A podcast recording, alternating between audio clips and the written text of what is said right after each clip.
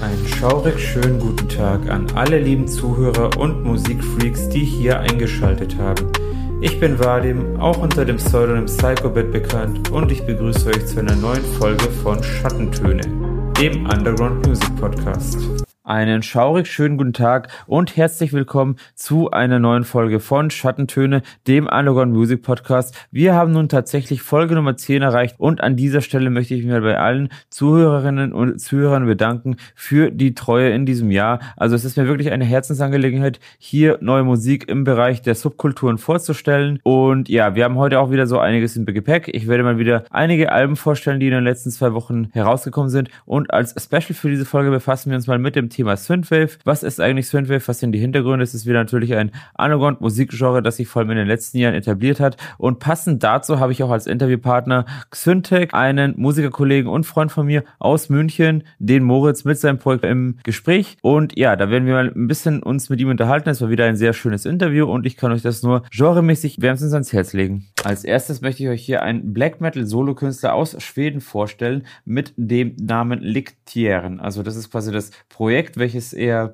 veröffentlicht hat und er hat damit, sage ich mal, mit Iroina ein zweites Album herausgebracht, welches auch das erste nach zwölf Jahren wieder darstellt. Es ist insgesamt das zweite Album. Erschienen ist das Ganze beim sogenannten Folter Records. Es ist ein, sag ich mal, ein recht typisches Black Metal Label jetzt aus der Gegend, also aus Schweden halt und es ist, sag ich mal, auch ein ganz typischer Black Metal Sound mit schwedischen Screams, die der Künstler hier nach vorne bringt. Klanglich sehr homogen, gut zusammenwirken. Das sind so einige treibende Drums und atmosphärische Gitarrenspiele mit dabei. Also es hat ein bisschen so einen atmosphärischen Stil, könnte man sagen. Einige Synthflächen hört man auch, die verstärken so ein bisschen die Atmosphäre. Also man merkt so, als Solokünstler im Black Metal Bereich ist es ja ein bisschen populär, da auch mal ein bisschen so Synthflächen heutzutage mit reinzubringen. Und es ist wirklich so ein horrorlastiges Klangbild. Also es erinnert auch an einige Horrorscores, finde ich. Ist ein gut produziertes zweites Album und es ist auf jeden Fall viel Potenzial für den Künstler weiterzumachen. Das zweite Album ebenfalls aus dem Metal-Bereich ist ein Death bzw. Doom-Metal-Album, welches ich nun vorstellen möchte. Es geht um eine recht erfolgreiche Band mit dem Namen Swallow the Sun. Ist eine sechsköpfige Band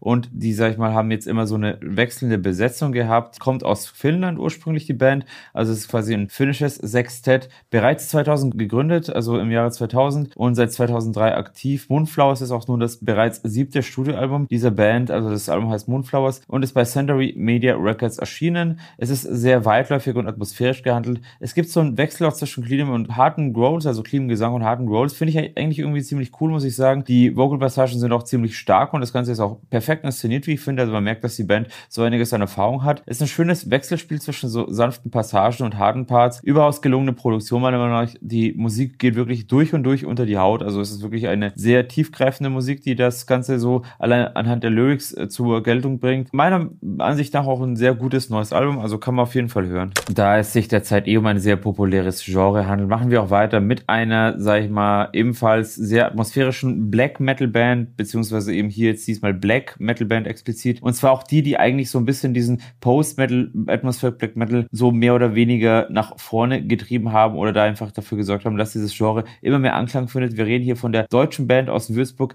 Der Weg einer Freiheit. Das ist eine vierköpfige Post-Black beziehungsweise Atmospheric Black Metal Band und die haben jetzt quasi mit Nocturne ein neues Album rausgebracht. 2009 ist diese Band von Nikita Kamprad gegründet worden und Nocturne ist das bereits fünfte Studioalbum dieser Band. Beim renommierten Szenenlabel Seas of Mist ist auch dieses Album wieder erschienen, also Der Weg eine Freiheit. Die haben auch schon eigentlich Geschichte geschrieben in den letzten Jahren. Es ist auch das neueste Album unter Einfluss von Frédéric Chopin, wie sie es schreiben. Also bringen sie auf jeden Fall zur Geltung so diesen klassischen Einschlag noch. Es ist sehr atmosphärisch, melodisch und auch weitläufig. Es ist so eine Erweiterung zu den bereits erschienenen Longplayern, kann man sagen. Es ist ein homogenes Gesamtbild, was man hier hört, welches klanglich gut ineinander übergeht. Eine sehr gute Produktion mit einer Menge musikalischen Perspektiven. Neben harten Gitarriffs und wummernden Drumparts sind auch so einige warme Synflächen vorhanden. Also auch hier wieder ein eher Crossover Black Metal Stil, der hier gefahren wird. Ein sehr schönes neues Album, eine aufstrebende Band. Also kann man auf jeden Fall hören und kann ich auch wärmstens ans Herz legen. Nun kommen wir als nächstes zu einer schwedischen Death Metal Band mit dem Namen The Lurking Freer. Das ist eine fünfköpfige Death Metal Band und die haben jetzt mit Death Madness Horror and Decay ein neues Album veröffentlicht. Das ist das zweite Album bei Century Media Records und das Ganze ist wirklich ein sehr oldschool-lastiger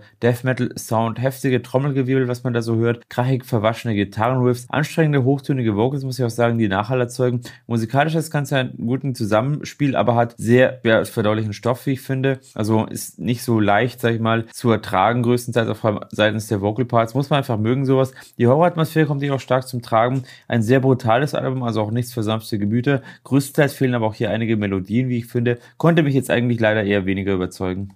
Eine weitere Death Metal Band kommt aus den USA mit dem Namen Abraded und es ist eine dreiköpfige Death Metal Band, über die, sag ich mal, sehr wenig bis kaum Infos zu ergreifen sind. Diese haben ebenfalls ein Album rausgebracht mit dem Namen Abraded, also das gleichnamige Studioalbum, ist erschienen bei Maggots, Stomp und es ist ein sehr rauer und stroffer Death Metal Stil der alten Schule. Auch hier wieder sehr starke Horroranteile vorhanden, heftige Growls und derbe Beats, die man hier so raushört. Schwere Gitarrenriffs, die, sag ich mal, mit nachhackenden Drums übereinander geprescht kommen sich ein sehr typischer und cooler Death Metal Sound, wie ich finde, also auch überzeugender wie The Lurking 4, muss man auf dieser Ebene aber auch mögen. Also es ist aber wirklich an sich eine gelungene Produktion und ja, für ein Death Metal Album wirklich so keine schlechte Sache. Weiter geht es mit einer recht berühmten und erfolgreichen Melodic Death Metal Band mit dem Namen Hypocrisy. Es ist eine erfolgreiche Melodic Death Metal Band von Peter Tektren aus Schweden und die haben, sag ich mal, auch schon ein neues Album rausgebracht. Diese Band existiert seit 91 und das neue Album heißt War Warship. Es ist auch, sag ich mal, eine der allerersten Genrebands des Melodic Death Metals, weil Schweden gilt auch als das Gründerland des Melodic Death Metals. Sie veröffentlichten bereits auch zwölf Alben über zwei Jahrzehnte und allesamt sind bei dem Label Nuclear Blast erschienen. So auch das neueste Worship. Es ist ein sehr renommiertes Metal-Label. Nuclear Blast sollte auch, sag ich mal, in vielerlei Munde sein. Nach dem letzten Album End of Disclosure 2013 ist es eher ruhig geworden um die Band. Davor waren sie nonstop aktiv. Und ja, Worship ist das erste Album nach neun Jahren und erscheint überraschend. Also ich habe jetzt auch nicht damit gerechnet, dass Hypocrisy jetzt einfach mal wieder was rausbringt. Es ist wieder wirklich ein sehr starkes Death Metal Album mit melodischem Gewand, sehr brachial und voluminös vom Sound her. Es sind super produzierte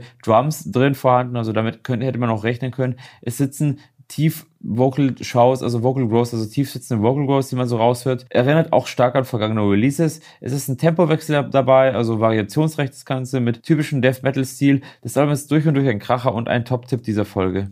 Das war's nun auch schon mit den Metal-Alben für diese Folge. Jetzt kommen wir mal eher zu einigen elektronischen Künstlern. Da beginnen wir mal mit IMX. Dieses ist ein sehr erfolgreicher Elektro-Pop-Künstler aus USA mit dem Namen Chris Corner oder auch Sneaker Pimps bekannt. IMX haben mal wieder ein neues Album rausgebracht. Bereits das Debütalbum Kiss and Swallow 2004 ist voll eingeschlagen und traf damals schon stets den Zahn der Zeit und entwickelt sich auch immer weiter. Machinate heißt das neue Album Album und IMX verzeichnet schon immer eine sehr hohe Fanbase. So ist auch der Anklang an diesem Album sehr hoch gewesen. Maschinen ist das bereits neunte Studioalbum des Künstlers und erneut beim eigenen Label Orphic erschienen. Das Ganze beinhaltet wieder einen sehr hohen musikalisch experimentierfreudigen Grad. Es sind viele so schwurbelnde Synth-Passagen mit dabei und verspielte Melodien. Einige analoge Klangfacetten ebenso wie auch moderne VSC-Anlagen sind zu erkennen. Der Künstler ist, wie gesagt, schon immer sehr experimentierfreudig gewesen und hat schon immer so seinen eigenen Stil entwickelt. Imposante Skills, die er da immer, sag mal, zum Besten auch vorgetragen hat. Hier werden sie auch wieder sehr gut entgegengebracht. Ist ein starker Sound mit hoher Entdeckungsstruktur, ein wirklich großartiger Künstler, der sich stets neu erfindet und auch immer wieder zu überraschen weiß. Auch das Album ist sehr stilbewusst und für den einen Hörer sicherlich interessant.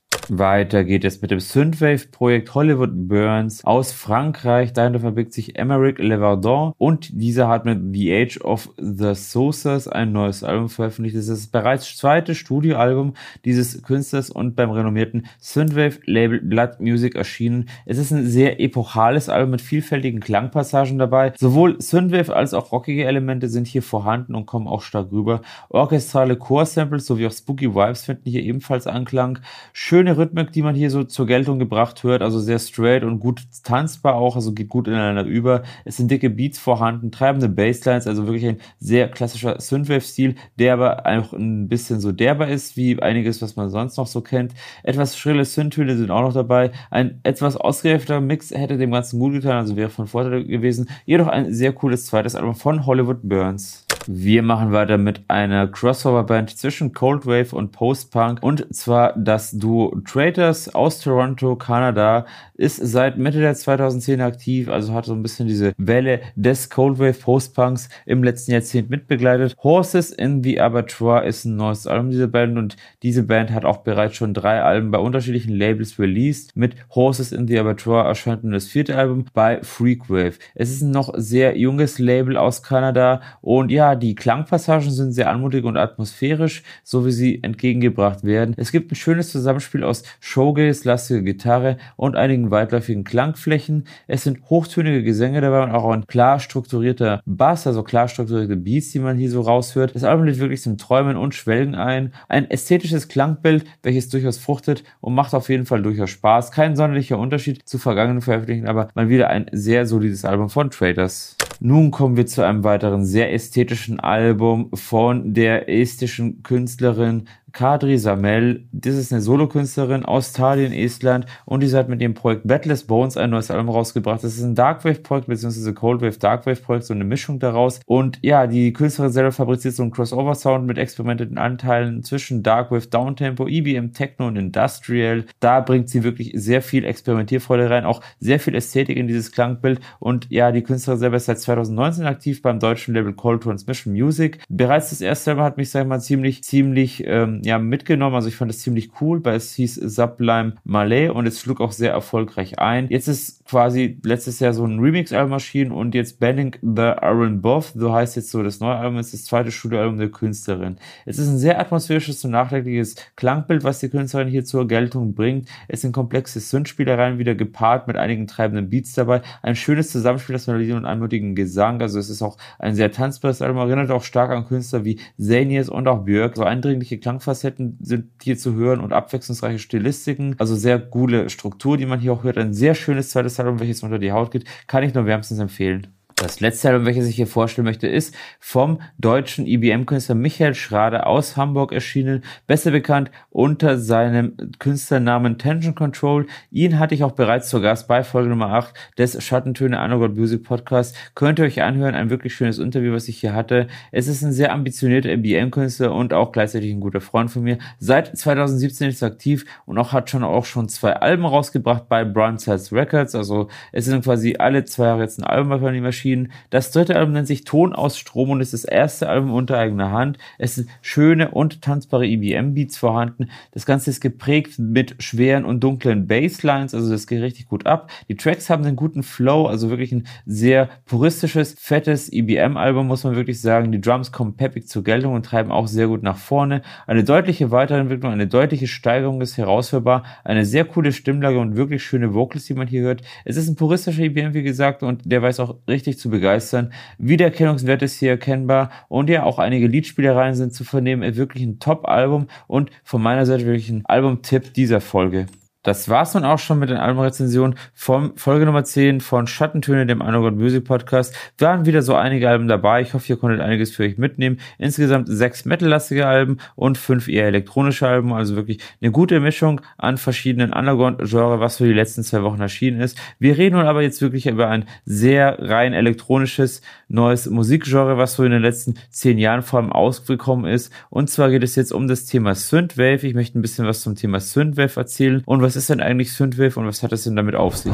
Was ist eigentlich Synthwave? Synthwave ist eine elektronische Musikrichtung, die mit der Idee verknüpft ist, basierend auf Soundtracks von Action, Science Fiction und Horrorfilme der 80er Jahre verknüpft zu sein. Auch Bezeichnungen wie Outrun, Retrowave und Future Synth sind geläufig gewesen. Das heißt, Synthwave erstand zu einer Zeit, wo man sich noch gar nicht so sicher war, wie man das Ganze nennen sollte. Weitere künstlerische Einflüsse finden sich auch hier in so Retro-Games wieder, vor allem die so in den 80ern stattfanden oder sag ich mal herausgekommen sind, so die diese Nostalgie der 80er Jahre zugrunde gelegt wird. Also wirklich ein rein so 80er Jahre orientiertes Musikgenre, jedoch relativ neu eben wie gesagt erschienen. Prägend ist die stilistische Atmosphäre dieser Zeit der 80er Jahre und wird auch weiter begleitet in diesem Genre. Einflussreiche Musiker von ganz früh, also so aus den 70er, 80er, man jetzt tatsächlich so Jean-Michel Jarre, John Carpenter, Vangelis und auch Tangerine Dreams, also sowohl Ambient-Künstler als auch so Soundtrack-Gestalter. Das ist wirklich erkennbar, dass so sowohl Soundtrack als auch Ambient-Komponisten einen starken Einfluss auf dieses Genre ausübt. Das Genre selbst entwickelte sich jedoch erst offiziell mit Beginn der 2010er zu einer eigenen Bewegung. Popularität gewann das Ganze vor allem in der Zeit dieser Musikrichtung, als vor allem Film Drive heißt der aufgekommen ist, 2011 und auch die Serie Stranger Things ab Mitte der 2010er. Das waren so ein bisschen die Anlässe, dass auch, sag ich mal, das Synthwave eine höhere Fanbase bekommen hat und einen höheren Anklang gefunden hat. Und ja, als inspirierende Musikgenre kann man auch House, Techno oder auch New New Disco betrachten. In erster Linie ist es ein Instrumentalgenre, also hat auch überhaupt keinen Gesang, also selten. Es gibt zwar mittlerweile so einige Facetten, wo auch Gesang vorkommt, aber die Idee dahinter war halt ein Musikgenre ohne Gesang zu schaffen, wie es eben auch die meisten Horrorfilm-Soundtracks oder auch Sci-Fi-Film-Soundtracks der 80er Jahre zur Geltung brachten. Das Tempo ist meist moderat, so zwischen 80 und 120 BPM, wobei es da auch schnellere Sachen gibt mit bis zu 140 BPM, jedoch mal selten darüber. Das Synonym Outrun steht auch so für die Retro-Ästhetik wie VHS-Artefakte, Magenta-Neon und Gitterlinien, was vor allem in vielen 80er Retro-Multimedia-Geschichten sehr stark präsent war. Die Basis für diese Bezeichnung war das gleichnamige Arcade-Spiel aus dem Jahre 1986, also es gibt ein Game, das hieß Outrun, war ein Autorennspiel, soweit ich weiß, und welches, sag ich mal, auch diesen Soundtrack so gestaltete, dass man sich daran, ja, so äh, daran orientierte, weil Outrun war so ein bisschen so ein Klassiker für diese Synthwave-Sound. Weitere Basiselemente stellen noch so elektronische Drums, Get Reverbs, Basslines und vor allem auch Leads dar. Einteilen kann man das Ganze jedoch auch weiter in sogenannten Dreamwave, Dark Synth und auch Cypher Wave. Gibt aber natürlich auch einige weitere Passagen, die man da so betrachten kann und auch weitere Subgenre, die sich noch innerhalb des Synthwaves gebildet haben.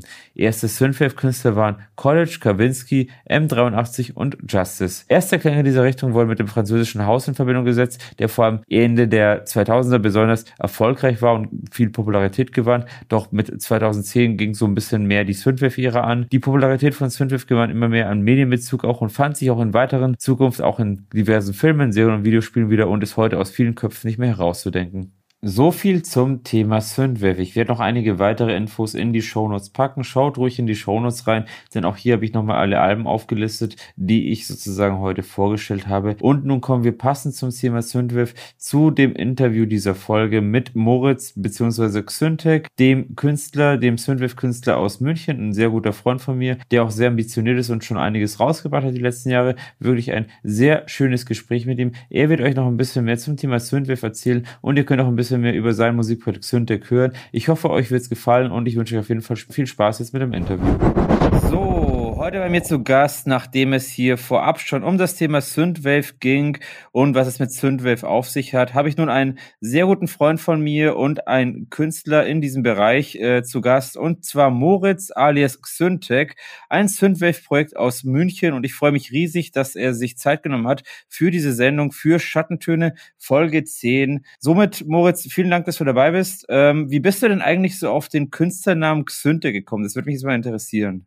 Ja, erstmal hallo Vadim, freut mich, dass du mich in deine Show einlädst. Ähm, freue mich natürlich vor allem insbesondere im Atemzug mit Synthwave genannt zu werden. Ist ja vor allem leider in der Münchner Szene nicht ganz so groß. Da um deine Frage gleich zu beantworten. Ähm, Syntech steht eigentlich für Synthetic ähm, Techno. Also man merkt schon, es geht schon stark in die Elektro-Richtung. Ist äh, ziemlich alter Name, würde ich schon fast sagen. Also den trage ich schon fast 20 Jahre. Ich hatte damals eigentlich noch ein anderes Musikprojekt, das hieß Insurrection. Hab's dann allerdings ähm, ad acta gelegt, äh, weil ich das Thema Industrial Noise jetzt nicht mehr so verfolgt habe und habe dann irgendwie was Neues gesucht. Und mit Synthwave habe ich dann auch ein relativ neues Genre gefunden für mich und habe dann dementsprechend auch einen neuen Namen gesucht. Dann dachte ich mir, ach, dann nutze ich doch mein altes Synonym Syntech und so ist es dann auch zum Projektnamen geworden. Okay, okay. Wobei ja Synthwave jetzt kein so altes Genre ist, muss man auch sagen. Und du sagst, du trägst den Namen quasi seit 20 Jahren. In welcher, in welcher Verbindung hast du den denn getragen damals? Vor allem halt in der, äh, ja, alles, was mit Elektro zu tun hatte. Also ich habe damals eben äh, mehr, es ging mehr so Richtung härterer Industrial, doch äh, mit Noise-Einflüssen und ähm, dementsprechend da schon sehr stark elektronisch aufgesetzt oder halt sehr, sehr orientiert gewesen. Und Synthwave, sagt es ja schon, ist ein relativ neues Genre. Ich würde mal Pi mal Daumen sagen, der Begriff kam so vor erst vor sechs, sieben Jahren auf. Vorher war man sich so ein bisschen unsicher, heißt das Ding jetzt Outrun oder Synthwave? Liegt daran, dass äh, Kavinsky das Ganze so ein bisschen populär gemacht hat, zusammen mit dem Film Drive. Äh, einer anderen hat ihn vielleicht schon gesehen. Ein großartiger Film, also auf jeden Fall nachholen, wer es noch nicht kennt. Und äh, der hat sein Album damals Outrun genannt. Und das war halt so auch vom Stil her eben total die Synthwave-Richtung, wie man es heute eben als Synthwave bezeichnet. Und ähm, ist dadurch das Ganze populär geworden. Und deswegen hatten das auch viele anfangs als Outrun bezeichnet, ist dann immer mehr weiter Richtung Synthwave gewandert. Dafür äh, so viel zu den Hintergrundinformationen dazu. Und ähm, was ich halt, äh, wie du schon sagst, relativ spannend fand, was halt relativ neu äh, wirkte, aber gleichzeitig vertraut, ist halt doch stark sehr an die 80er Jahre Musik angelehnt. Da bin ich natürlich persönlich sehr großer Fan von, also Synthpop-Bands wie Boytronic ähm, und Co. Mag ich echt sehr gern. Ähm, und das war für mich so ein Revival und ähm, fand es einfach klasse, dass es wieder sowas gibt und habe mich da einfach mal so ein bisschen, ja, ein bisschen rumexperimentiert und habe da ziemlich schnell Blut geleckt. Okay. Was waren denn dann, du hast jetzt äh, sehr viele verschiedene Richtungen und Genre von damals erzählt, also gesagt hier Industrial Noise oder auch die 80er Musik und so. Was waren denn so deine hauptsächlichen Einflüsse, würdest du sagen, oder deine größten Inspirationen, wenn du selber angefangen hast, elektronische Musik zu machen? Damals pff, relativ stark Wamsgard getrieben. Also das war mhm. so einer mit unter meiner ersten Elektro-Bands, die ich überhaupt lieben gelernt habe. Wollte sowas auch so ein bisschen in die Richtung machen, ging aber dann ziemlich schnell weiter Richtung äh, Neues wie Zotox. War auch mhm. damals relativ frisch, daher also. auch das X. nicht Synthetic mit S geschrieben, sondern das X. Ähm, klingt nicht nur cooler, sondern ist auch so ein bisschen eine Hommage an äh, Zotox. Mhm. Und ähm, ja, so habe ich dann so ein bisschen die auch in der Richtung äh, musikalisch mich versucht zu äh, verwirklichen. So quasi so ein bisschen diese 2000er orientierte harsche Elektro-Zeit, die da so genau, aufgekommen ist, oder? Genau. genau. Okay. Das war so, also auch so mein erster Zeitpunkt, wo ich wirklich mit elektronischer Musik in Kontakt gekommen bin. Ich bin, ja, bin immer noch so Teil mit einem, mit einem Bein oder mit einer Hals, äh, Herzhälfte in der Metal-Ecke unterwegs, also vor allem Black und Death Metal. Ähm, und die andere schlägt halt stark für Elektro. Das musste ich aber auch dann erst lieben lernen. Und äh, mitunter einer der ersten Bands, die ich überhaupt mochte, war eben Wamsgard, das ist den Rudi. Hab dann eben gesagt, hey, ähm, eigentlich total cool. Und ähm, so drei, zwei, drei Jahre später habe ich dann eigentlich angefangen, hey, äh, ich möchte auch sowas machen. Ja, eben, das war auch damals relativ frisch. Das kann man sich heute gar nicht mehr vorstellen. So Bands wie Suicide Commando und Wamsgard, die gehören ja heute ähm, zu den Urgesteinen, aber das war halt damals, war das halt relativ frisch, also relativ neu und äh, einfach unverbraucht. Mhm, mhm. Ich, ich finde ich finde es auch sehr interessant, muss ich sagen, weil du im Black und Death Metal erwähnt hast und viele mhm. so Anhänger aus dieser Richtung, die interessieren sich vor allem im elektronischen Bereich für Synthwave. Ähm, ja. Da du ja quasi so gesehen ja auch jemand bist, der auf beides steht, kannst du dir das beantworten, warum denn ausgerechnet jemand aus dem Black und Death Metal äh, auf Synthwave steht? Das ist eine wirklich super spannende Frage war, die ich mir ehrlich gesagt selber auch schon gestellt habe. Ich musste auch an mein erstes Synthwave-Konzert denken, damals in München vor drei, vier Jahren bei Carpenter Brot oder Carpenter Brü oder Carpenter Brut. Man weiß es nicht so genau. Je nachdem, wie du fragst, wird es unterschiedlich ausgesprochen. Und ähm, da war ich sehr, sehr gespannt, wer kommt denn da überhaupt? Und ähm, da fand ich das Publikum unglaublich faszinierend. Du hattest in der einen Ecke Mettler, du hattest da Hip-Hopper, du hattest da, also wirklich querbeet alles durcheinander gewürfelt, aber die haben trotzdem einen Musikstil gefeiert und das ist wirklich faszinierend.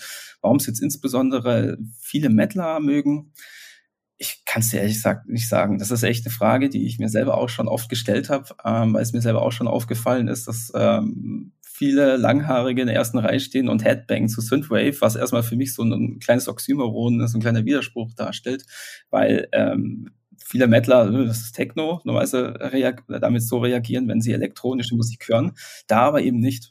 Also wer die Frage beantworten kann, gerne Fernbrief an mich. Ich würde es ich würd's sehr gerne wissen. Ja, weil tatsächlich ja auch sehr viele Künstler, sage ich mal, jetzt irgendwie aus diesem Bereich kommen. Also nehmen mal klassisches ja. Beispiel Perturbator und so, der ja auch, sag ich ja. mal, aus, aus dem Metal kommt ursprünglich und so ein bisschen als äh, Godfather des Synthwaves gefeiert wird heutzutage. Oder mhm. gut, ich möchte es nicht übertreiben, aber es ist halt wirklich so ein ziemlich ziemlich äh, einflussreicher Künstler und so und äh, ja, das das fällt äh, öfters auf. Vielleicht ist da irgendwie einfach diese diese Mischung aus ähm, diesem Oldschool 80er Stil und dabei noch ein bisschen diese Härte irgendwie, die da so mit einspielt. Also man, man aber es ist natürlich auf jeden Fall interessant, ja. Und ich finde es auch ganz cool, dass du sagst, hey, äh, da treffen sich so verschiedene äh, Leute zusammen. Würdest du dann sagen, Synthwave ist dann eine eigene Subkultur, also was da geschaffen wurde? Oder wie siehst du denn das? Also was bedeutet Synthwave eigentlich für dich so?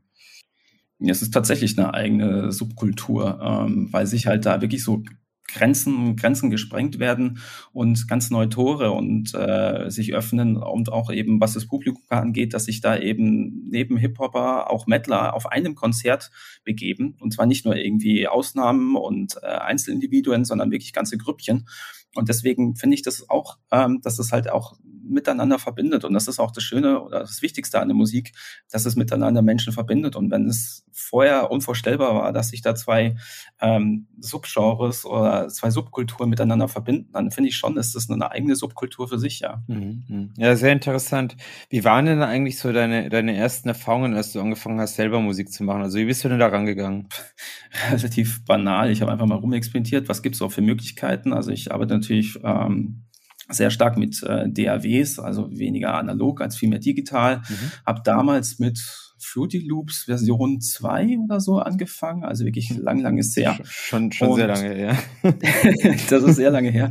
Ja, ich erinnere mich auch noch, wo, ähm, ich glaube, Base Hunter hieß, das war ein Norweger oder so, der hatte mal irgendwie einen super Chart-Hit und äh, ich glaube, Boten Anna oder so hieß das, ganz komisch. Also das ist so Ende 90er, Anfang 2000er, ich weiß nicht, Euro, Dance, Trance-Zeug, ich weiß es gar nicht, wie man das richtig einordnet. Und äh, Fruity Loops ist damit groß hausieren gegangen, dass damit ein Chart-Hit produziert wurde mit deren DAW. Und ähm, das war halt auch das Faszinierende, weil die Fruity Loops, also hieß es ja damals, heute ist es ja FL Studio, ähm, halt sehr stark Loop getrieben war und so mit VSTs etc. Das war so, so ein bisschen experimentier- und äh, fehleranfällig. Und das äh, ging erst damals so richtig los damit. Aber das war das Schöne daran. Du konntest halt mit Loops, ähm, auch wenn sie jetzt vielleicht kompositorisch nicht so souverän waren, aber du konntest ziemlich schnell Erfolge zielen. Und so bin ich dann ehrlich gesagt auch in die Sache rangegangen. Ich habe mit Loops gearbeitet, habe da so ein bisschen mit den Loops selber experimentiert, rumgepitcht und geschnitten und was weiß ich nicht alles. Und dadurch mir meine ersten eigenen Songs praktisch kreiert, komponiert. Mhm. Hast du dich dann eigentlich so an andere Synthwave-Künstler orientiert zu dieser Zeit, dass du so klingen wolltest wie andere oder wolltest du schon immer so dein eigenes Ding machen? Oh, damals gab es das Synthwave noch nicht wirklich. Äh, das ja. war ja noch weit, weit. Okay, okay, also ach so, zu, zu der Zeit. Das heißt, es ging wirklich genau. erstmal wirklich in diese harsche Richtung, in diese harschen genau. Einflüsse und später hat sich dann der Synthwave herauskristallisiert. Aber ich rede mal jetzt von ähm, Musik, die du quasi dann wirklich veröffentlicht hast, die du dann quasi auch, sag ich mal, mehr oder weniger als Synthwave propagiert hast und so. Äh, wer waren denn da deine Einflüsse, äh, also Einflüsse, also deine, deine, Vorbilder sozusagen, deine musikalischen? Vorbilder würde ich gar nicht so ähm, einfach in den Raum packen, als vielmehr äh, Songs an sich, die mich inspiriert haben. Also klar, einer der wichtigsten ähm, Weichen oder äh, Motivatoren war tatsächlich so klischeehaft, es klingt Perturbator, ähm, liegt daran, dass ich äh, selber als DJ auftrete und einfach mal mit diesem neuen Sound vor, boah, lass mich lügen, fünf, sechs Jahren mal rumexperimentiert habe. Das war so ziemlich genau der Zeit, als die Dangerous Days rausgekommen ist, äh, mit seinem Club-Hit ähm, Future Club. Genau, ziemlich geiler Song, ziemlich geile Platte, muss man echt sagen an dieser Stelle, ja. Mhm. Genau, auch echt einer meiner Lieblingsplatten. Und ähm, das war halt, war halt relativ neu und dann dachte ich mir, ey, probierst du das eigentlich probierst das einfach mal äh, mit dem Hintergrund, hey, ist das ja eigentlich sehr stark 80er angehaut, müsste ja eigentlich in der Szene äh, funktionieren. Und dann habe ich gesehen, es funktioniert. Und dann habe ich immer mehr und mehr Synthbild aufgelegt und dann habe ich auch wieder Blut geleckt. Äh, also wirklich nach einer mehrjährigen Pause äh, Musik produzieren, dachte ich mir, hey, könntest du eigentlich mal wieder was äh, anfangen, zu, äh, selber äh, Musik zu produzieren, ähm, weil du halt da gefühlt hast, äh, sag, weil ich das Gefühl hatte, es fühlt sich einfach frisch und neu an auch, und gleichzeitig aber eben vertraut. Und das waren für mich eigentlich die Hauptmotivatoren, hey, lass es doch mal wieder von vorne anfangen, äh, mit neuen Namen, ähm, so die Altlasten ab, ablegen und dann eben loslegen, produzieren. Und so sind dann sukzessive die Alben und äh, Releases entstanden. Wie ist es dann so, wenn du jetzt aktuell Musik gestaltest? Also welche Schritte im Rahmen der Klanggestaltung hast? Hast du da eigentlich vorher immer so ein bisschen so ein Bild im Kopf, wie du da so rangehst? Ähm, also wie, wie deine, deine Töne klingen sollen für den Track? Oder ist es ein bisschen so Improvisation, was du da auch frei spielen lässt? Also teils, teils würde ich sagen. Also wie gesagt, ein großer, großer, ähm, große Inspiration ist meistens wirklich ein dedizierter Song. Und ich sage, hey, sowas will ich auch haben. Und dann fange ich das so an, so ein bisschen stilistisch nachzubauen, vielleicht auch ein bisschen von der Struktur mir was eine oder andere abzuschauen. Aber dann, wenn die ersten 30 Prozent stehen, ähm, weiß ich, wie es vielleicht bei dir ist, aber wenn die ersten 30 Prozent stehen, dann kommst du automatisch deinen eigenen Einfluss rein und dann entwickelt sich der Song in eine ganz andere Richtung teilweise. Obwohl du halt sagst, hey, das war eigentlich die große Inspiration und hier und da hörst du es vielleicht auch noch raus. Da könnte ich da einige, einige Beispiele nennen. Ähm, und äh, aber letztendlich ist es halt doch doch irgendwie was anderes. Arbeitest du dann da eigentlich mit mehreren Layern oder versuchst du da möglichst viel Abwechslung reinzubringen, was die Instrumente angeht oder die Tonalitäten oder das Ganze auch komplexer klingen zu lassen? Äh, Layern ist für mich ein ganz, ganz wichtiges Element. Ähm, das fängt bereits bei den Bassline an, bei den, also wirklich bei den Drums an, ähm, vor allem beim Bass. Ähm, ich bin ein großer Freund von, äh, von der Bassline, von der, vom, vom Bass. Und ähm, da einfach eine, eine einzelne Bassspur wäre mir fast zu wenig. Also der, vor allem der Bass muss Raum haben und äh, da kommt vielleicht der EDM-Faktor zu, ähm, wo halt dann ähm, alles Mögliche an, an, an Bass mitschwingt und, und dann kommen eigentlich fast immer die Melodien erst zum Schluss, um das Ganze ein bisschen abwechslungsreicher zu gestalten. Aber der große Treiber in meinen Songs ist eigentlich meistens der Bass. Mhm. Also das ist ja auch irgendwo so das tragende Element des Synthwave. Das hört man auch, sag ich mal. Und es ist ja an sich keine allzu komplexe Musik, wenn man jetzt nicht genau hinhört, aber wenn man dann sich auch ein bisschen intensiver befasst, merkt man eigentlich so ganz viele Facetten, die da so ineinander mitschwingen. Also das ist wirklich so eine Musik.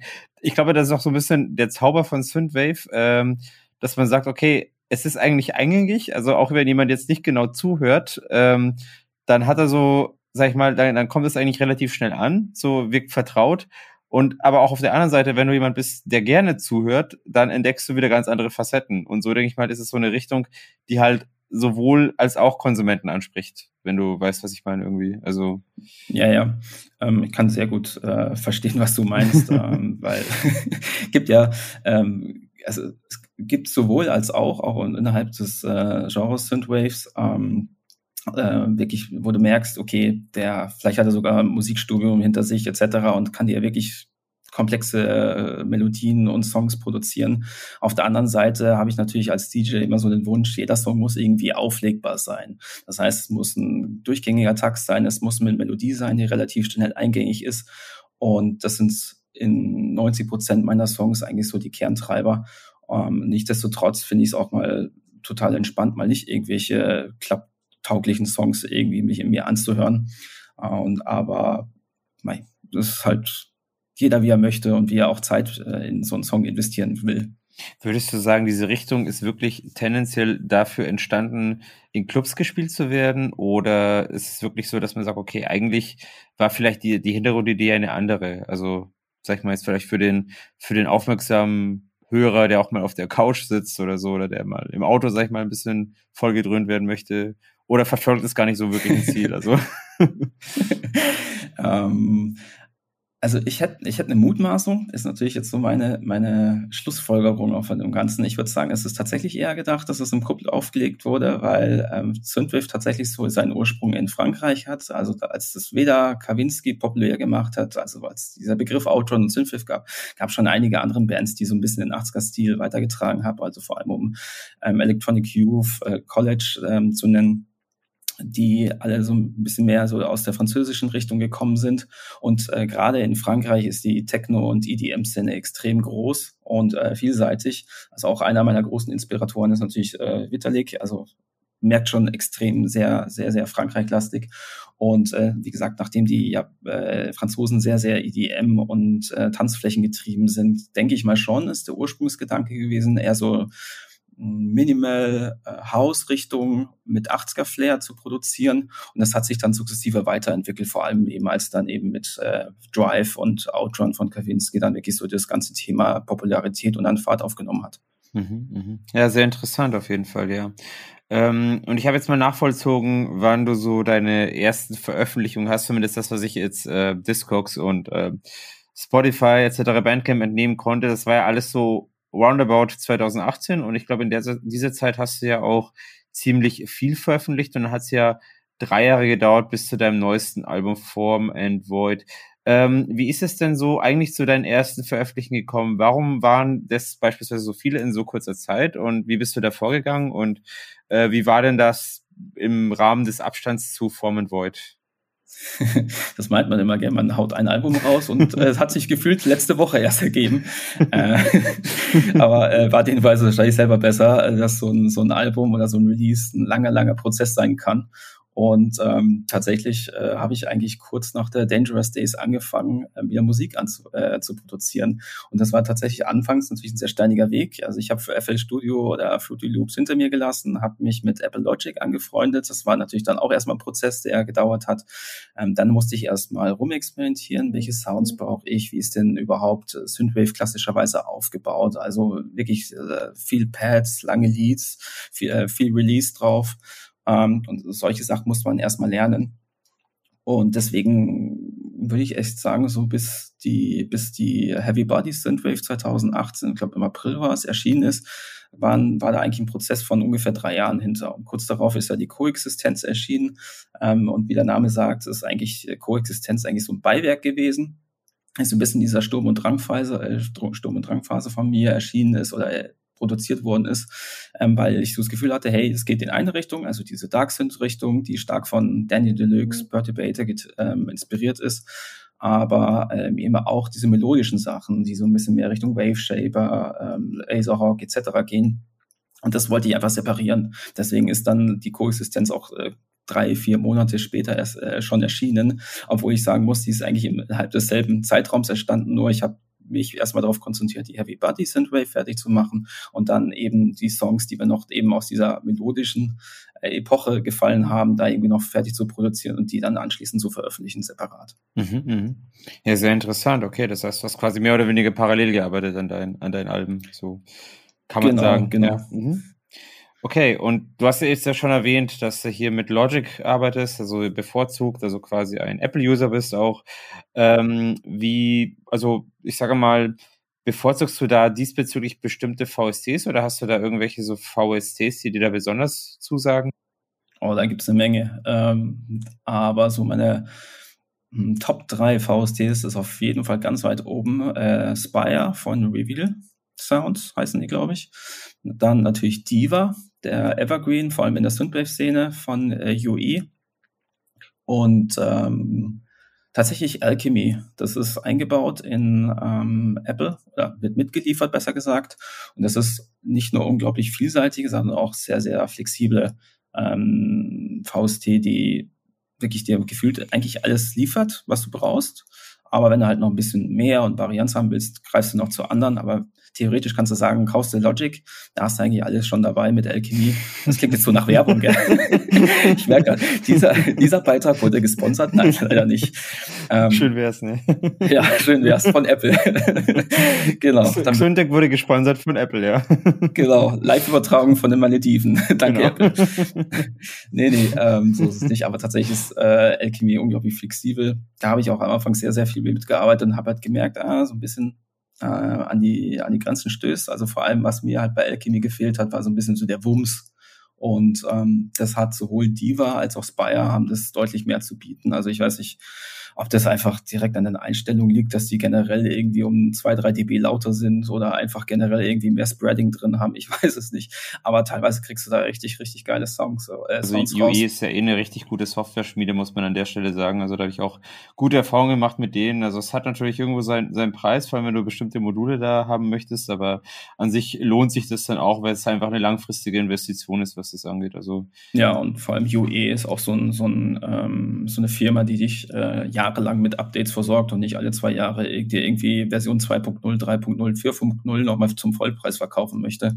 So gesehen ist es also bislang eine Investition fürs Leben gewesen. Ähm, das andere Seite ist natürlich dieser CPU-Hunger. Ähm, Spire geht noch, aber bei äh, Diva, da wird es schnell eng. Also drei, vier äh, äh, Spuren und äh, dann ist meine CPU am Anschlag gefühlt. Da muss ich anfangen, die Spuren zu freezen, weil sonst, glaube ich, kriege ich den Song nicht fertig komponiert.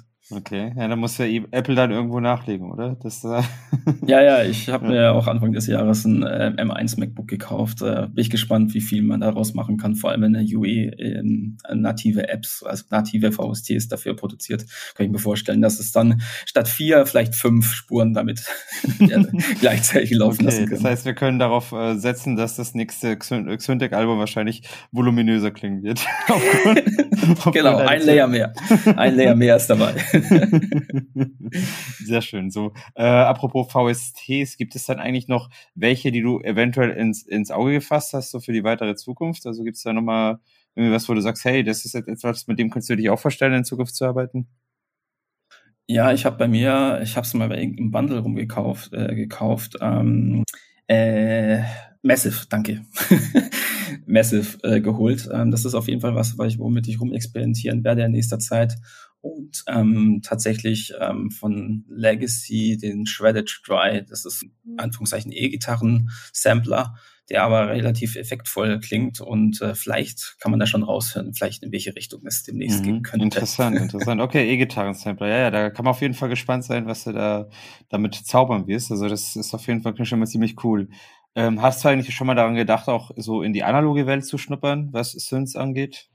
Ja, habe ich gedacht, habe ich gemacht und habe es dann irgendwie im Workflow wieder verworfen. Ähm, liegt vor allem daran, dass ich äh, bis vor Covid beruflich immer sehr viel unterwegs war, teilweise mehrere Stunden im Flugzeug oder halt zumindest ein paar Stunden im Zug. Und so gesehen war eigentlich das Thema analoge Geräte ziemlich schnell wieder vom Tisch. Also hier stehen noch ein paar Sachen rum. Ich habe hier noch eine Baystation, da noch eine Electribe und solche Geschichten, aber wirklich effektiv fehlt mir einfach auch die Muse, das Zeug dann mitzuschleppen. Geschweige denn unterwegs im Flugzeug oder im Zug mit der Base Station von Innovation äh, zu sitzen, ist dann auch ein bisschen strange. Obwohl man sie, glaube ich, wenn ich mich ganz täusche, mit Batterie oder zumindest mit einem Powerbank betreiben könnte. Also so gesehen würde es theoretisch gehen, aber nein. Ja, ist, ist natürlich deutlich zu groß für sowas. Und ich meine, ja. klar, wenn du sagst, okay, du bist halt jemand, der gerne auch unterwegs Musik macht und sich nicht einfach nur in sein Studio abschottet und äh, da quasi für sich macht, sondern sagt, okay, ich äh, möchte einfach kreativ sein, während ich halt auf einer langen Strecke ja. bin, dann ist es auf jeden Fall lohnenswert, wenn man da, sag ich mal, auf diese Variante zurückgeht. Ich meine, der eine oder andere Künstler macht es auch so auf diese Art und Weise, wenn er halt viel unterwegs ist. Von daher ist es, ja, ist das schon etwas, wo man sagt, okay, da kann man effizient arbeiten, während man ja doch irgendwo auf Reisen ist ja, wobei es nichts für mich wäre, muss ich ganz ehrlich an dieser Stelle sagen. Also ich verschanze mich gerne ins Studio und bastel da für mich rum und wenn ich unterwegs bin, mache ich dann lieber andere Sachen. Also, aber gut. ist auch legitim. Also ja, jeder, glaube ich, genau. ähm, muss irgendwie seinen Workflow finden. Ich meine, letztendlich geht es um Kreativität und äh, wenn du dich kreativ fühlst, dann ist es einfach schade, wenn du sie gerade nicht umsetzen kannst. Und so gesehen war dann, dann irgendwie für mich zu schnell das Thema analoge Synthesizer. Dann passé, auch wenn ich natürlich jedes Mal, wenn ich, was ich bei, bei Thomann surfe oder hier bei Lindbergh in München shoppen oder zumindest äh, bummeln gehe, dann stehe ich dann auch jedes Mal mit auf einer Kinnlade vor so einem Dave Smith Prophet 6 oder so davor, wo ich sage, hm, eine Taste drücken und du produzierst Instant Synthwave. Eigentlich müsstest du das Ding kaufen. Ja, da gibt's ja so einige eierlegende Wollmilchsäure irgendwie, da drückst du eine Taste und du hast einen ganzen Track irgendwie, also von daher. ja gut, also ja gut, das klingt verlockend, klingt verlockend, aber auf der anderen Seite ähm, nein, Nein, ich arbeite auch zum Beispiel gar nicht mehr mit Loops. Ähm, ja. Es gibt, okay. glaube ich, einen Track, wo ich mit Loops ein bisschen gearbeitet hatte, aber sonst eigentlich gar nicht. Ich möchte jetzt aber nicht verraten, in welchem. Und nachher nimmt es ein bisschen die Magie.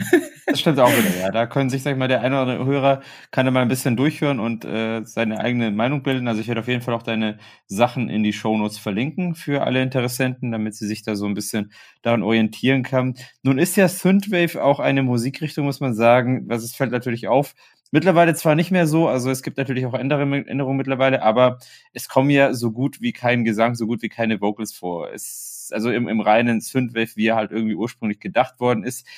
Ich persönlich würde jetzt tendieren zu sagen, okay, es hat vielleicht ein bisschen was mit dem Soundtrack-Zeitalter zu tun, weil es hier auch sehr viel an Games oder an Filmen und so orientiert aus der Vergangenheit, aus den 80ern eben auch Mittlerweile gibt es einige Künstler, die auch Vocals einbauen. Hast du eigentlich auch schon mal daran gedacht, irgendwie Gesang oder Vocals mit einzubauen? Und ähm, wenn nein oder ja, warum? Hm, dran gedacht schon ist es auch ist sicher nicht was, was komplett vom Tisch ist. Ähm, warum habe ich es bislang nicht gemacht und auch nicht großartig weiter verfolgt? Liegt eigentlich hauptsächlich daran, dass ich gern den äh, Zuhörer, die Zuhörerin einfach einladen möchte, selber zu träumen und äh, ihre oder seine Gedanken zu machen zu dem Track. Ähm, weil ich finde es teilweise ein bisschen schade, wenn du dir halt eigentlich ähm, keine Ahnung, Mühe machst, dir irgendwelche Melodien zu komponieren und dann haust du einen Text oder einen Text dazu und der Künstler dachte eigentlich, oder besagt, wenn der Zuhörer sich das dann anhört, da denkt er vielleicht an was komplett anders. Also ich ähm, vergleiche da so ein bisschen die Klassik, wenn du irgendein klassisches Stück, was ich äh, Bach, Beethoven etc. reinhaust, dann weißt du auch immer nicht sofort, äh, was der jetzt damit gemeint hat. Aber es ist egal, weil es ist, äh, äh, stimuliert einfach deine Sinne und deine Emotionen, weil jeder hat irgendwie eine andere Verbindung zu irgendwas, zu anderen Tönen, ähm, aber auch schon von den Klangarten.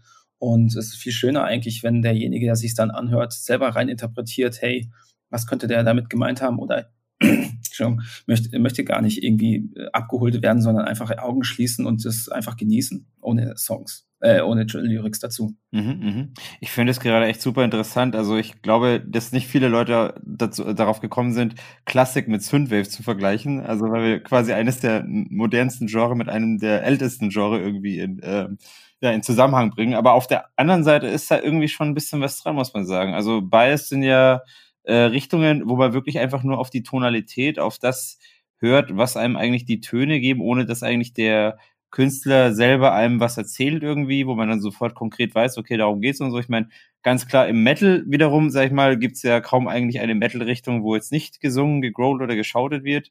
Ähm, aber wie gesagt, also das ist auch wieder interessant, dass es eben so viele Metal dann in eine Richtung zieht, die halt dann eben, wo eben überhaupt kein Gesang vorkommt. Und ähm, ja, aber gut, das erklärt schon mal, warum du, sag ich mal, das eher nicht bevorzugst, also dass du einfach den ähm, Hörer selber so in andere Welten entführen willst, was ich auch sehr legitim und ziemlich cool finde.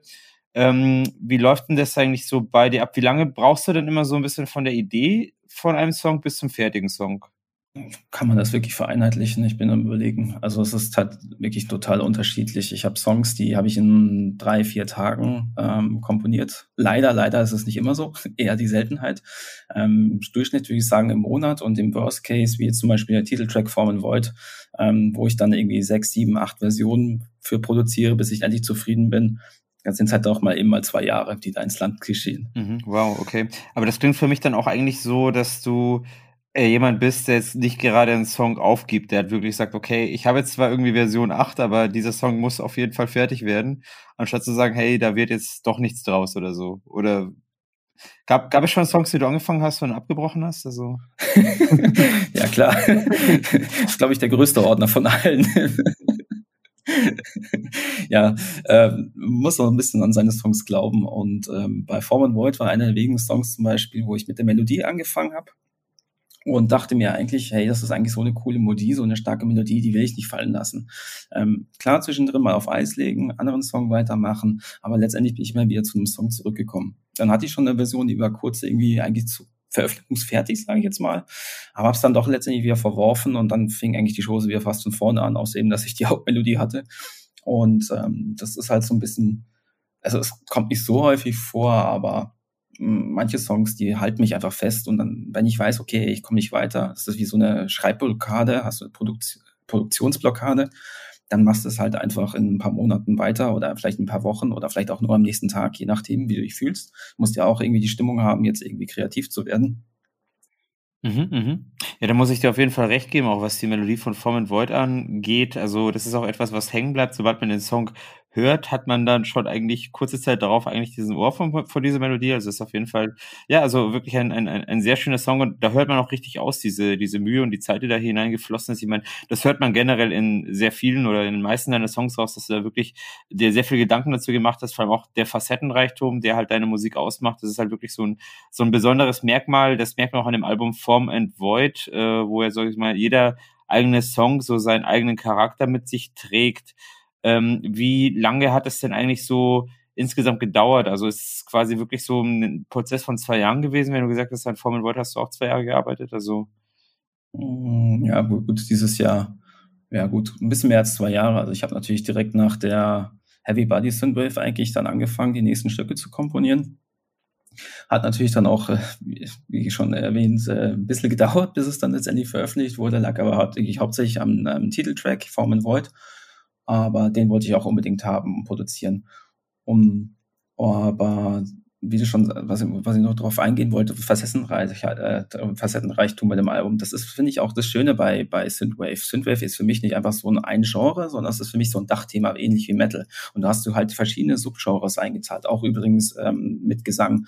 Ich nenne da zum Beispiel ganz, ganz, äh, eine meiner Lieblings-Synthwave-Bands ist FM84 da singt der, boah, wie heißt er nochmal? Ähm, ist auch egal, auf jeden Fall, die machen das mit Gesang, die machen es echt toll. Ich finde es einfach nur dahingehend schwierig, dass du auch ähm, mit, mit der Stimme diesen 80er-Tonus triffst. Das, glaube ich, ist auch für viele eine Hürde. Aber es gibt sie und äh, es sind echte Perlen. so. Ähm, was ist jetzt eigentlich, also wenn du jetzt schon gesprochen hast, dass Synthwave so facettenreich auch was Subgenres angeht, irgendwie, also äh, ist, was, was würdest du denn sagen, was hat denn Synthwave noch für andere Subgenres? Also wie kann man das denn weiter splitten? Hm, ich, also kann man also wirklich so Typenbezeichnungen gibt es leider dafür nicht. Also du kannst nicht sagen, zum Beispiel, was ich Black Metal, Death Metal, Viking Metal, Goth Metal, was weiß ich, was nicht alles da gibt. Ähm, aber du, du hörst es raus. Also natürlich einer der größten Subbereiche ist äh, klassischerweise der Dark Synth. Äh, nichtsdestotrotz hast du dann deine ähm, Cyberpunk-Synths, ähm, also so Richtung Neon Drone X, ähm, wo die halt so ähm, ja, dieses futuristische aufgreifen wollen, also ein bisschen so Steampunk-mäßig Steampunk oder ähm, stark angelehnt an Blade Runner. Also da gibt's äh, dahingehend ähm, andere Subgenre. Ähm, du hast, ich sag mal, Classic Synthwave, ähm, wo ich tatsächlich auch sowas eben dann wie FM84 reinpacken würde, wirklich so 80s angehauchter Synthpop orientierter Synthwave. Und auf der anderen Seite hast du natürlich dann auch ähm, ja, amerikanische Kulturen drin. Also Laserhawk zum Beispiel, da merkst du richtig, hey, das sind so die 80er Jahre äh, Filme, die man so aus den USA kennt, äh, Richtung Terminator, The Rev oder sowas gehen. War, glaube ich, auch einer der ersten Künstler, den ich damals gehört habe, Laserhawk. Also der ist ja richtig Laserhawk, ja, der ist super. Ja. Sehr zu empfehlen. Stimmt, ja. King of Streets ist auch so ein, einer der ersten Evergreens, die ich äh, bis heute noch ganz gern höre. Aber ja, wahrscheinlich, wenn man es googelt, kriegt man da irgendwelche Subgenres rausgespuckt. Also irgendjemand wird sich schon kreativ Gedanken gemacht hat, wie er dieses alles Typen bezeichnet. Für mich ist es eher so stilistisch, ähm, möchte es eher die klassische aufgreifen, möchte was Modernes machen oder halt auch so mehr Richtung Minimal gehen. Also zum Beispiel College ist ja schon eher so Richtung Minimal Techno House, also ein bisschen ruhiger, nicht so harte Beats ähm, und halt, keine Ahnung, gefühlt nur fünf, sechs Spuren oder so drin, aber es funktioniert trotzdem. Und das ist das äh, Faszinierende. Aber die fallen halt alle unter dem großen Dachthema Synthwave. Mhm. Dann würde ich mich, also dann frage ich mich persönlich, wo würdest du jetzt Xyntec einkategorisieren? Kann man das einfach beantworten? Hm, wahrscheinlich irgendein Kreativer, der sich die anderen 30 Begriffe ausgedacht hat bei Synthwave, die Subgenres, wird es wahrscheinlich einordnen können. Ich, ich, ich würde es nicht so direkt einordnen. Ähm, wenn dann eher schön stark schwarz, also stark dunkel, aber halt nicht im Sinne von Dark Synth, ähm, auch wenn es natürlich Einfluss hat, sondern eher so aus der aus unserer schwarzen Kultur ähm, auch stark beeinflusst, ähm, versucht da vor allem Elemente aus dem IBM-Bereich, aus dem Industrial-Bereich, aber auch aus dem klassischen Darkwave-Bereich teilweise mit reinzubringen. Also zum Beispiel Form und Void will ich halt schon fast eher so Richtung Darkwave, Dark Synthwave packen, ähm, wohingegen dann eher so ein Clubber, eher so ein richtigen Technoider, Industrial-Liker reingeht. Und das ist auch so das, ähm, was ich immer so aufgreife. Ich bin jemand, der, keine Ahnung, auch nicht nur irgendwie jetzt Industrial hört oder nur Harsh, Electro etc., sondern halt wirklich zig Genres und genau das versuche ich auch irgendwie ein bisschen zu reflektieren und die Abwechslung da eben mit reinzubringen. Die sagen, hey, ich habe jetzt einen Song aus dem Harsh Electro Bereich, ähm, den könnte ich mir gut vorstellen, dass er vom Aufbau her, von der Komposition tatsächlich gut passt, auch im Synthwave Bereich. Klingt erstmal abstrus und äh, widersprüchlich, aber ähm, weiß nicht, Violent Street finde ich jetzt zum Beispiel auch nicht so ähm, fehl am Platz, obwohl es natürlich eher aus der Harsh Electro von Alien Vampires oder God Destruction, irgendwas sowas in der Richtung mm, inspiriert wurde. Mm, mm. Ja, schön, schön. Ich finde auch diese Bezeichnung Dark Synthwave auch gar nicht mehr so schlecht, muss ich sagen. Irgendwie so, da hast du so Dark das ist ein Zungenbrecher.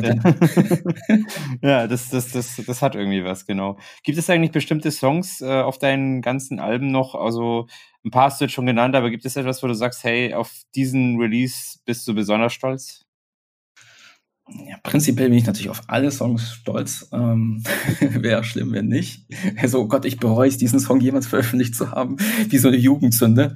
Ähm, so schlimm ist es zum Glück nicht. Aber es gibt tatsächlich so ein, zwei Songs, wo ich sage, hey, ähm, auf die bin ich sozusagen besonders stolz, weil sie mir auch irgendwie was bedeutet haben. Ähm, das ist natürlich zum einen der, die Coverversion von Embryo Dad. Warum? Weil ähm, Embryo Dad so mitunter der erste Elektrosong war, den ich überhaupt angefangen habe zu lieben.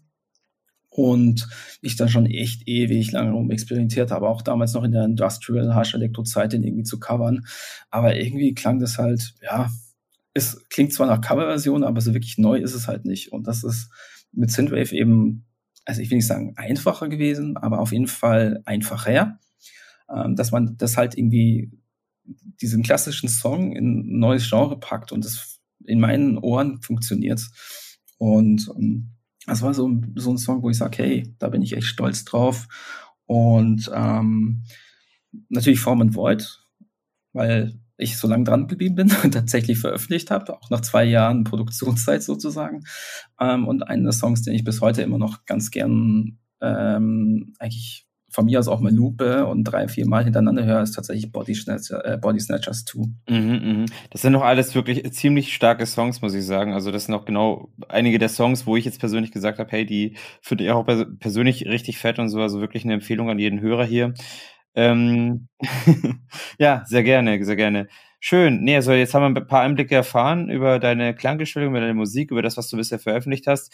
Nun reden wir mal über das Thema Live. Leider schaut es aktuell in der ähm, generell, also in der aktuellen Gegenwart nicht so rosig aus, was jetzt ähm, Live-Auftritte angeht, muss man sagen. Also es ist leider Gottes, sag ich mal, ist es jetzt nichts daraus geworden, auf dem Katzenclub Festival aufzutreten, auch wenn ich mich sehr darüber gefreut hätte. Aber du hattest einen Live-Auftritt auf dem Katzenclub, auf einer Katzenclub-Party an sich, die ich auch richtig gefeiert hatte. Wie bereitest du dich auf Live-Auftritte vor? Also ich glaube, das ist sogar dein erster Auftritt gewesen, oder wenn ich mich nicht täusche. Und ähm, wie war denn da so die Vorbereitung und wie würdest du generell dabei vorgehen für einen Live-Auftritt?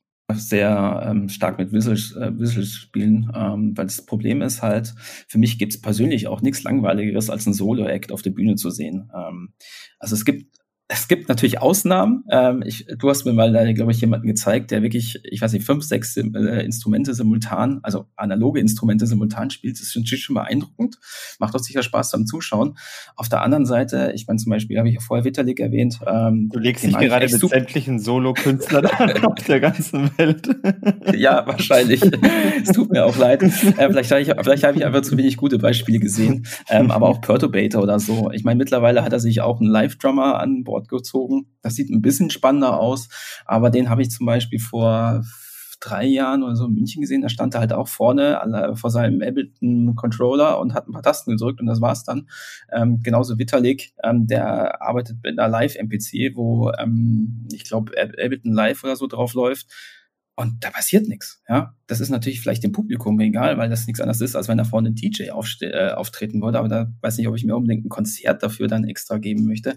Nichtsdestotrotz mag ich die ganz gerne, aber in puncto Live-Performance sind die halt langweilig. Mhm. Also du erwartest ähm, ein bisschen mehr Bewegung, sag ich mal. Also das verstehe ich das so ein bisschen. Also es ist einfach die Bühne, wenn jetzt einfach nur, sag ich mal, die Musik kommt und äh, auch einer ist halt ein bisschen so nerdig an den ganzen, an, der, an seinem Rechner oder an seinen Instrumenten dran und bewegt sich nicht viel, kann man halt ewig nicht drauf hinstarren, so. Also verstehe ich das richtig so? Ja, vor allem im Digitalen. Ich meine, wenn du so einen Jean-Michel Jarre oder so hast, der wirklich so mit Synthesizern arbeitet, dann hast du noch was Visuelles. Aber ich finde, gerade wenn du auf ein Konzert gehst, dann finde ich, sollte halt zumindest irgendwie das Auge noch mit essen, in Anführungszeichen. Ähm, deswegen gar kein Angriff an, an irgendwelche Solokünstler, bitte nicht falsch verstehen.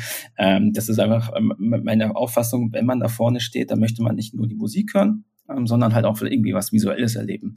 Und deswegen ist natürlich gerade wichtig, ähm, weiß nicht, mit, mit einem Beamer zum Beispiel zu arbeiten. Also ich hatte zum Beispiel für den Auftritt im Juli, habe ich ähm, befreundeten Videoproducer gefragt, der mir Visuals für den Hintergrund anfertigt. Er ist sicher noch ausbaufertig und äh, das will ich ganz nicht, ja nicht jetzt hier als Referenz darstellen. Aber was mir zum Beispiel auch sehr gut gefällt, ist, wenn du tatsächlich als Solo-Act ähm, die einfach nur für die Live-Performance zwei, drei Künstler ähm, ausleist, sage ich mal, die können ja von mir aus äh, irgendwelche Tasten drücken, aber Hauptsache, dass du hast irgendwie das Gefühl, hey, da passiert da vorne was und musst nicht den ganzen äh, ganze Zeit einer Person zuschauen, die sich vielleicht hinter noch vom Laptop versteckt und äh, hier und da vielleicht ähm, ähm, ein paar Tasten drückt. Mhm, mhm. Das ist sehr halt interessant. So, ich finde es auch sehr ja. schön, dass du einfach aus der Sicht eines Konsumenten so ein bisschen sprichst und sagst, hey, wie ist denn eigentlich so dein, dein Empfinden, wenn du jetzt jemanden auf der Bühne siehst und was erwartest du eigentlich von einer Live-Show, dass diese auch catcht? Also von daher finde ich das auf jeden Fall einen sehr schönen und ehrlichen Eindruck von deiner Seite. Also ähm, genau, ich habe jetzt natürlich nur gescherzt äh, davor, aber generell ist es auf jeden Fall auch sehr gut, irgendwie zu wissen, okay, woran orientierst du dich, wenn du einen Live-Künstler siehst und was macht es für dich auch aus, jetzt als Solo-Künstler live aufzutreten? Wie kann man da ein bisschen das Ganze noch ein bisschen hervorheben? Jetzt hast du aber auch von mehreren Künstlern auf der Bühne gesprochen. Ähm, und ich sag mal, dein Auftritt war ja jetzt als Solo-Künstler auf der Bühne. Hast du da etwas in Planung, was das angeht, mit mehreren Künstlern auf der Bühne?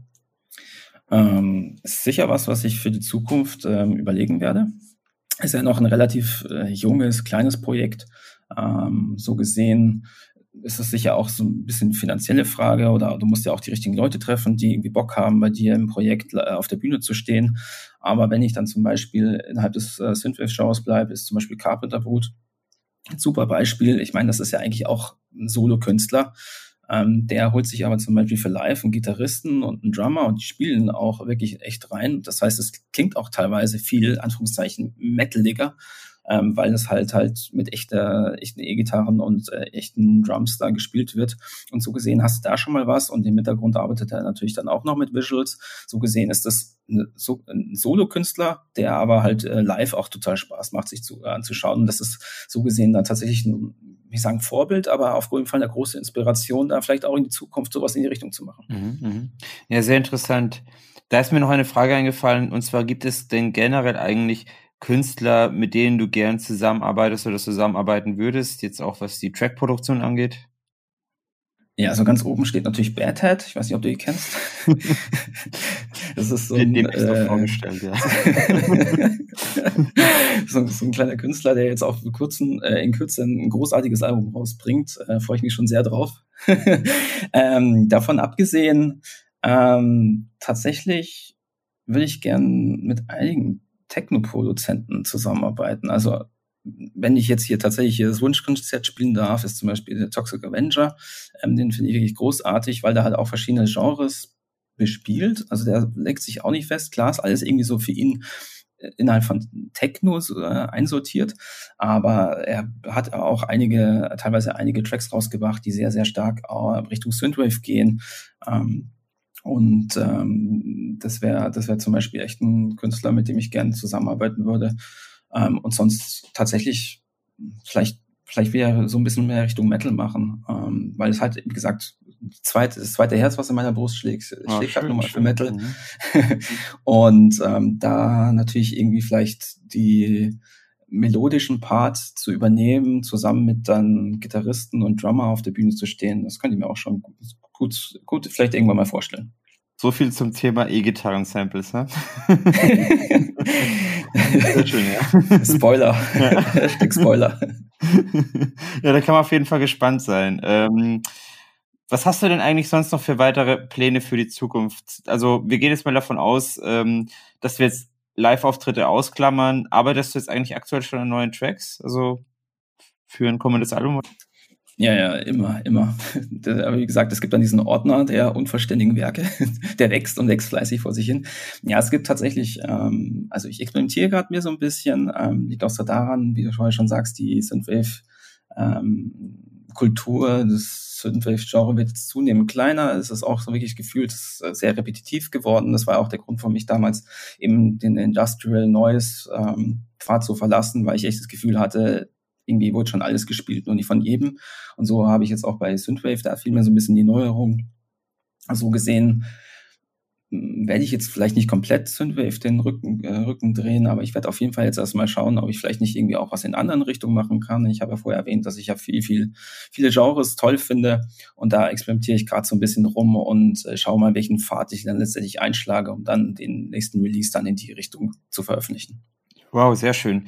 Ähm, kann man denn eigentlich auch so erwarten, dass du neben Xyndec noch ein, ein weiteres Projekt haben könntest oder ein weiteres Projekt in Planung hast?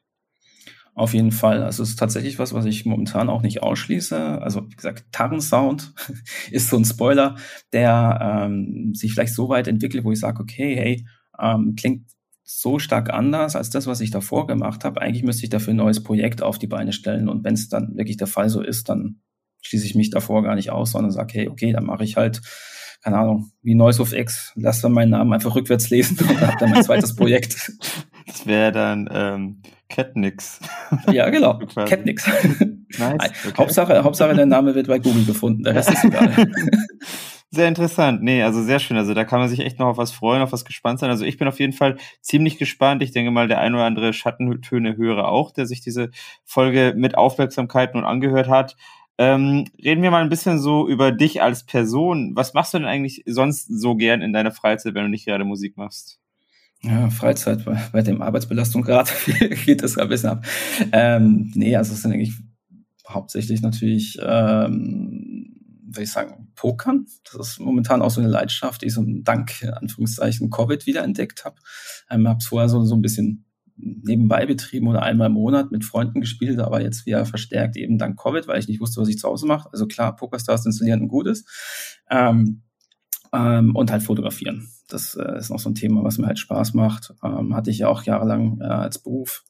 Und ähm, jetzt versuche ich es halt ja, sukzessive wieder zu entdecken.